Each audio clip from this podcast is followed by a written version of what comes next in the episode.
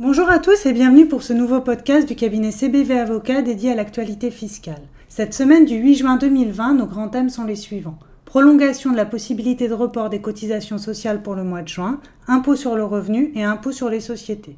Dans un communiqué de presse, le gouvernement a annoncé la prolongation des possibilités de report des cotisations sociales pour le mois de juin sur demande. Pour les échéances des 5 et 15 juin, les entreprises qui sont dans l'incapacité de payer leurs cotisations auront ainsi la possibilité de demander à l'URSSA via leur compte en ligne un report partiel ou total.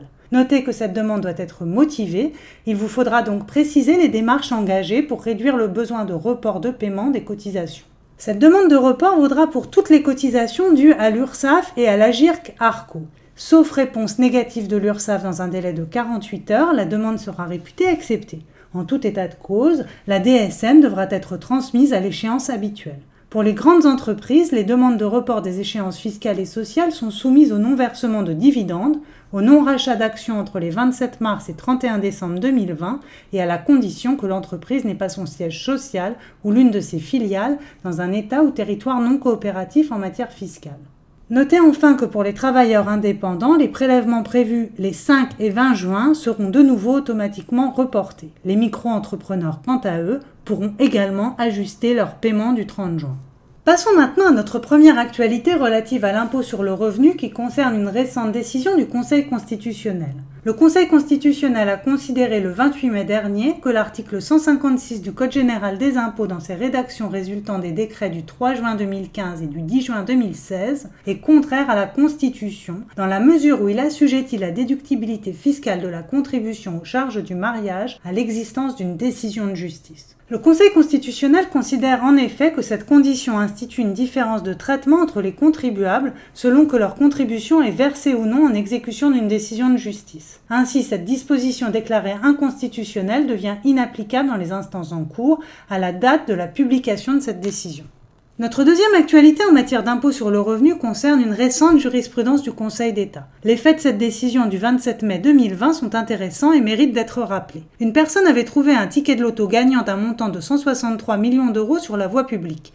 Ticket en main, elle s'est présentée à la Française des Jeux qui accepte de verser le gain uniquement si elle trouve un accord avec le joueur ayant validé le ticket. C'est donc en vertu d'un accord que l'heureux passant ayant trouvé le gain gagnant se voit verser une indemnité d'un montant de 12 millions d'euros en échange du renoncement à toute instance et action en revendication du gain. Il n'était en effet pas celui qui avait choisi les numéros gagnants et validé le ticket. Le fisc a souhaité soumettre cette indemnité à l'impôt sur le revenu dans la catégorie des plus-values de cession de biens meubles. Le Conseil d'État vient censurer le fisc en considérant que cette indemnité ne peut être imposée ni au titre du régime des plus-values de cession de biens meubles, ni par ailleurs au titre des BNC.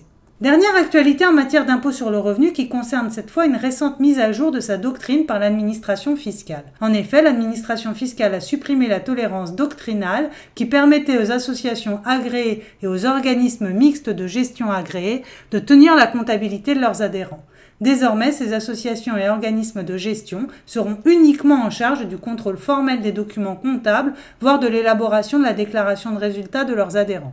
Notre actualité impôt sur les sociétés, enfin, concerne la publication par l'administration fiscale de ses commentaires aux aménagements du régime fiscal applicable aux fusions et scissions entre sociétés sœurs sans échange de titres. Pour rappel, la réforme du droit des sociétés de 2019 a entendu faciliter les opérations de restructuration intragroupe. Elle a ainsi étendu le régime des fusions simplifiées aux opérations de fusion entre sociétés sœurs détenues à 100% par une même société mère. Pour ce type d'opération, il a été précisé dans le Code de commerce qu'il n'est pas procédé à l'échange des titres de la société qui disparaît. La loi de finances pour 2020 est venue consacrer l'éligibilité au régime fiscal de faveur de ce type de fusion. C'est cet aménagement que l'administration fiscale commente dans la récente mise à jour de sa base BOFI. Cette dernière actualité clôture notre revue de cette semaine en espérant que celle-ci vous ait été profitable et au plaisir de vous retrouver la semaine prochaine. À très bientôt.